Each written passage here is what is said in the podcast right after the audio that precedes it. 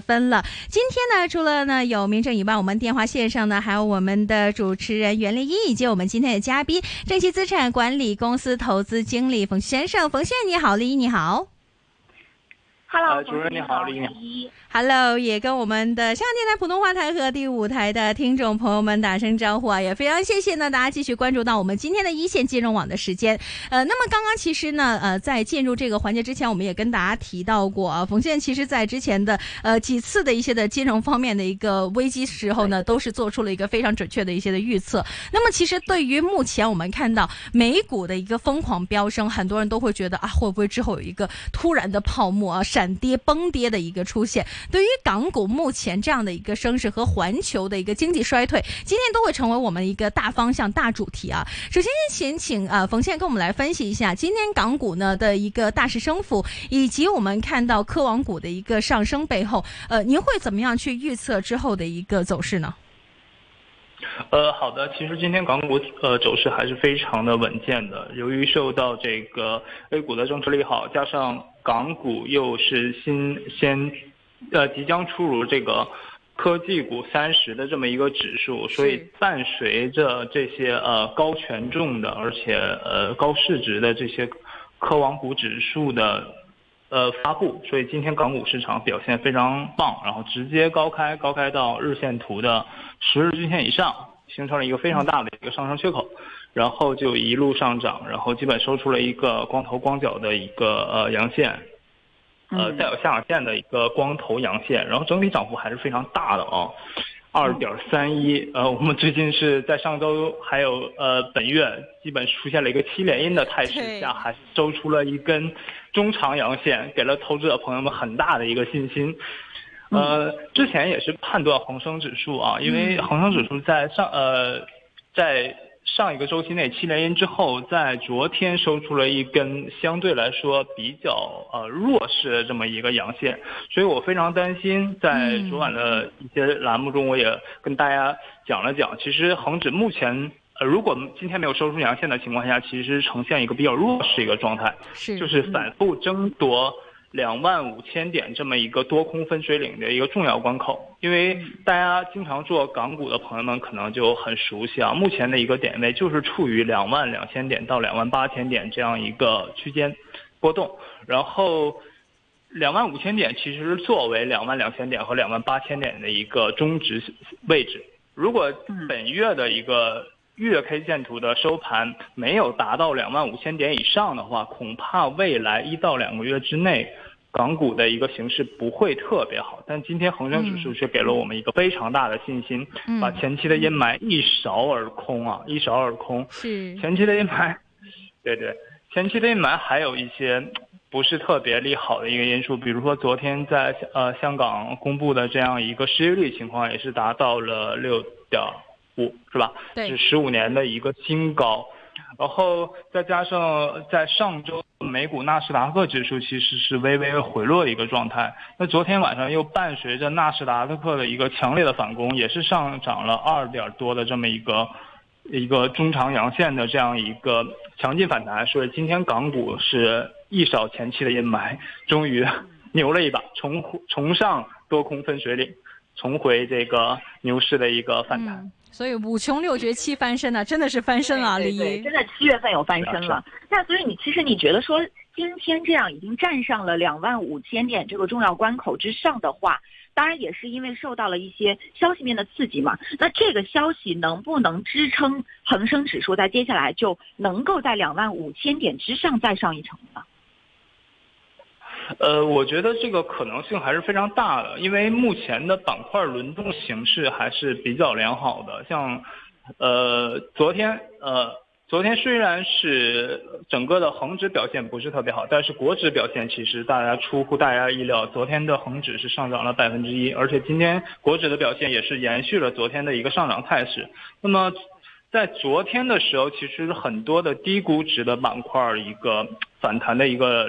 很非常好的一个表现，包括也也是一我个人认为也是一个比较好的良机，呃，大部分的板块是集中在呃房地产的链条里，比如说有建材啊，比如说有一些这个呃房地产发展商啊，还有一些原材料等等，他们的一个估值是非常低的，基本是低于呃 PB，就是市净率的一点五倍以下了。在我们 A 股市场里来看的话，港股真的是处于一个超低估值的一个状态，所以大部分股票都是只要基本面不是特别差的话，没有退市风险的话，不会成为仙股的话，它都是。买到就是赚到吧，可以这么说。而今天又是科网股的一个走强，所以在两个方面，一是炒低估值，二是炒这种指数股的一个上涨。我觉得指数股的上涨至少持续时间会在一个月左右。我们可以参照一下前期，呃，就是。把一些指数股啊，就是换指数股的一个时间点，再加上民民生那个纳入指数的这么一个时间点，他们的持续周期其实都可以达到三个月到半年的时间，所以我觉得这是一个中长周期去上涨的一个牛市，目前看还是迹象比较明显。长期上涨的一个牛市，那我们就要来给投资者支支招了哈。那我们也知道，今天这个上涨其实来的有那么一点点的突然，可能大家都没有做好准备。虽然说我们港股是没有这个涨跌幅限制的，但是我相信今天看到这样一个高开之后，很多投资者其实是第一时间没有反应过来，然后没有来得及进场的。那现在大家关注的问题就是说，我如果现在想要进场的话，那我应该关注哪些板块？其实刚刚明政有跟大家分享到哈，比如说涨得好的，像今天阿里阿里系那是毋庸置疑的，啊，那第二个呢就是互联网医疗，互联网医疗其实在我们节目当中啊，很多嘉宾的观点是比较对立的，有些嘉宾就觉得说互联网医疗它存在的这个，呃风险很大。而且争议性太大，可能研发的投入太大，所以呢，有些嘉宾是不关注的。但是也有嘉宾就说到了，互联网医疗毕竟现在我们疫情在这摆着，那呃需求在这摆着，所以互联网医疗他们是很看好的。所以就想来问问一下冯旭哈，目前来说的话，港股当中哪些板块如果现在想要进场的话，我们是有这个机会的呢？呃。从两个方面说吧，如果您是短线或者是周期波段的这种炒家的话，我觉得还是首先以龙头板块，就像过去，还有包括 A 股的一些稀缺板块，首先就是首当其冲的当然是我们的互联网科技股了。这些，呃，大家可能觉得是高价股，但是很多的热门板块其实是没法用估值来衡量的，所以这样来看的话，其实还是阿里，还是腾讯。甚至是港交所，我觉得都是有继续上涨的空间，因为毕竟今年的港股是这么的火爆，而且大部分的中概股回归上市之后，其实港股整个市场就已经是我们中国的纳斯达克的一个市场，所以很多机会，很多的这个，呃，赚钱的这样一个时机，其实都是出现我在我们港股市场，那大家就不要它嫌它高了，毕竟这就是我们的稀缺标的，而且也是我们真正。国内的核心资产，所以大家看一下美股的纳斯达克已经那么高了，那么港股目前来看的话，还和美国的这样的一个估值，呃，美国这些纳斯达克的权重股，像苹果啊，像亚马逊啊，估值还是差出很大一截的，所以还是有继续上涨的动力。那第二个方面，我是觉得就是跟低估值有关，包括我们的内地的一些稀缺的板块，内地的稀缺板块有什么呢？就是像一些。呃，物业管理的板块，因为在疫情期间嘛，大家可能都没有出门，甚至在局部地区还没有消退的一个情况下，其实物业板块里话，真的是我们内地稀缺的这么一个板块，而且大家买买过房子的都知道。好的物业基本上是决定了一个小区的命运，是吧？一个小区如果没有一个好的物业的话，再好的小区、再贵的楼盘，它可能也会贬值。所以物业稀缺这个板块，我还个人还是非常看好的。然后就是再回到我们的估值体系中，就是这些真正被低估的板块，然后基本面并没有出现太大的问题，可能财报不是那么好看，但是随着二季度财报这个。预期已经差的一个情况下，大家都可以理解，毕竟一季度和二季度受到的这个疫情影响是非常大的。但是在 A 股甚至美股的一个带动下，对，在下半年能否有力的反攻，我觉得这样是一个很很很有可能的一个事情。特别是和特别是像原材料板块啊，比如和还有贵金属板块啊，和这个金价、银价，还有一些建筑材料的一个。关联度非常大的一些这个板块和个股，我觉得他们的机会都是非常大的。这个我用我们行内话就是 炒涨价嘛，毕竟原价格上去了，它那些呃工厂企业自然也会盈利满满，这是我的观点。嗯，嗯那其实刚刚这个冯旭也有说到哈，首先呃关注到了像科技类的一些，还有跟疫情相关的物业管理，物业管理当中其实有很多的这种相对优质的一些股票，其实也是呃我们可以重点去关注的哈。比如说，其实我们看看像这个蓝光嘉宝服务，今天。涨幅还是还是不错的，还是可以的。那相当于现在，其实对于香港和内地来说的话，物业管理这一块，我觉得香港是比内地要做得好的。所以，香港的这些大型的这种物业管理公司，其实大家也可以从中去寻找一下，看看有没有这样的一些机会存在。那冯旭，我们再来讨论另外的一个板块哈，这个板块其实我们有很多的呃听众是比较关心的，那就是人工智能。人工智能这个板块呢，其实说的是比较大的，但是现在我们发现，在目前的行业当中，它是比较热门的，而且很多的公司，比如说像特斯拉，其实它也是跟人工智能相关的，包括很多汽车类的公司，它也是跟这个人工智能相关的。那对于人工智能接下来的这种投资机会，你会关注吗？呃。我觉得人工智能的板块其实可以细分到很多行业，比如说刚才主任李讲的，呃，特斯拉，那那么它即将出具的无人驾驶其实也是一个人工智能的板块。其实很多的企业，比如说航空啊、航天呐、汽车呀，都会还有一些软件公司吧，都会有部分领域涉及到这个人工智能。但是单就我个人来讲的话，我觉得人工智能这个板块的话，除非你真的是呃。全情投入啊，不然真的只是企业中的一个概念。嗯，大家也看到这样的一个呃业务，也就是项目，在你企业投入的百分比是多少？如果你只是拿企业投入了不足百分之十的这个营收去投入的话，其实这是一个非常小的部分。那我再一个举个例子的话，我们非常熟悉的百度，啊，就是美股上市的百度啊。当然现在之前是 BAT，可能现在已经名落孙山了。但是呢，它基本上它的业务链就是。呃，全情投入在这个人工智能上，还有自动驾驶上，所以这是也这两个项目基本上是未来百度十年甚至二十年的核心。可能百度能否再现辉煌，就完全靠这两个业务了。所以这种企业我们要去重点关注的，它的未来的人工智能，包括未来的智能驾驶，包括未来的其他的一些呃高新科技企业，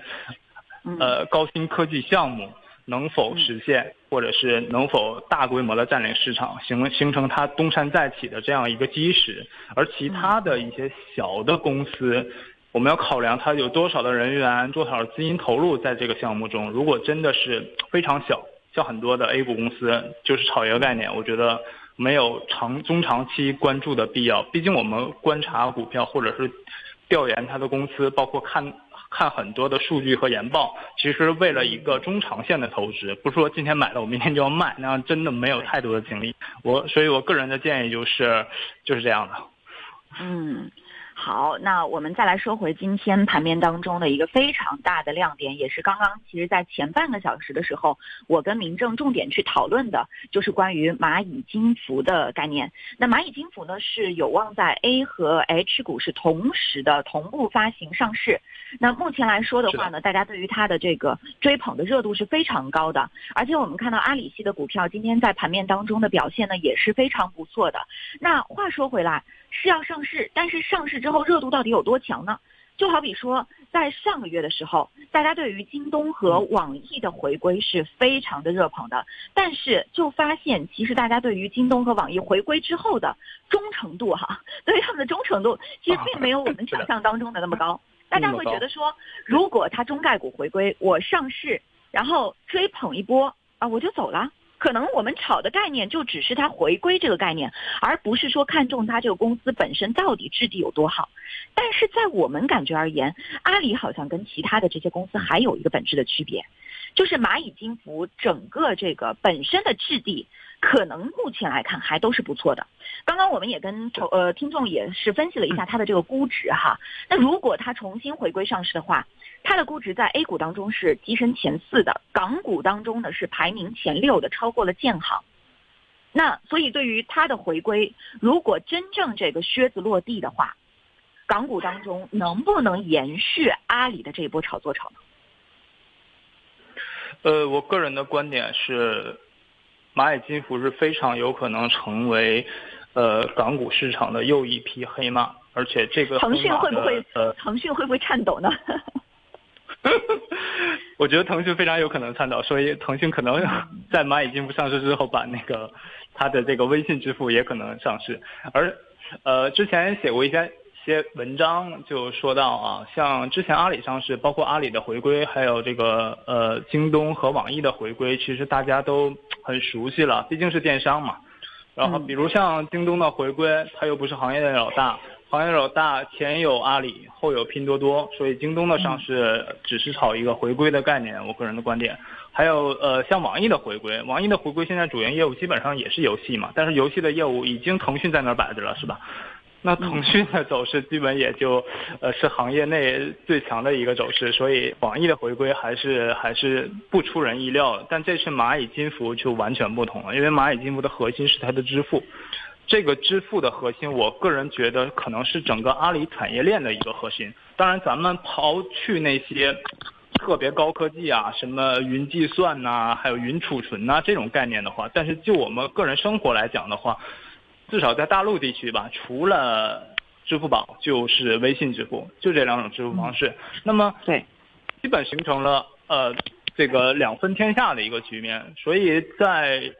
呃阿阿里的整个的一个产业链中，我觉得电商是表，支付是里。所以为什么马云老师在前一段时间把这个阿里的股份有些是卖出了？啊，目前只有持股四点八了，但是没有见到过他把这个蚂蚁的一个股份去去减持。然后马云目前在这个蚂蚁的一个决定权还是虽然持股啊还是比较少的，基本只有八点八，但是它的决定权是百分之五十。这个决定权我没有见到话他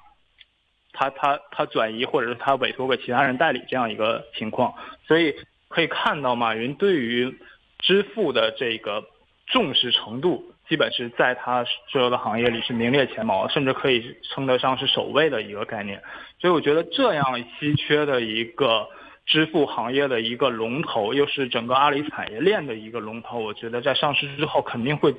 会得到资金的热捧。所以在港股上市，在科创板上市，我相信这种热捧的程度也是会非常积极的。所以。我的观点是我非常看好呃蚂蚁金服的一个呃上市情况。嗯，好，蚂蚁金服这个我们的分析师，我们的这个投资经理也是非常看好的。冯旭也说到了他看好的一些理由了哈，呃，也希望我们听众朋友能够呃提高关注，看看到时候能不能炒炒新股。如果他在 H 股上市的话，我们也可以去关注一下。那另外一个，其实，在跟冯旭之前沟通的时候呢，冯旭也有关注到一个板块，就是我们现在大家争议比较强的关于互联网医疗的板块。其实这个板块我们可以放大了来看，医疗和医药这是密不可分的。那医药的话，像现在其实盘面当中很多的医药股是受到了热捧的。那不可否认，比如说像中生制药这些的股票，都是因为说它跟现在的这个大势相关。我说的这个势是我们整个呃局势的情况哈。就比如说我们可以看到，目前香港的疫情确实还算是比较严重的。那疫苗的研发呢，在美国、中国今天好像都有这种。呃，成功的一些案例出现了，但是至于说疫苗到底能够什么时候能够推出正式的，能够让我们大家用到，在这里我们其实也有很多的不确定性。所以，关于像疫苗股，关于像医药股，冯旭这一块有一些什么样的观点呢？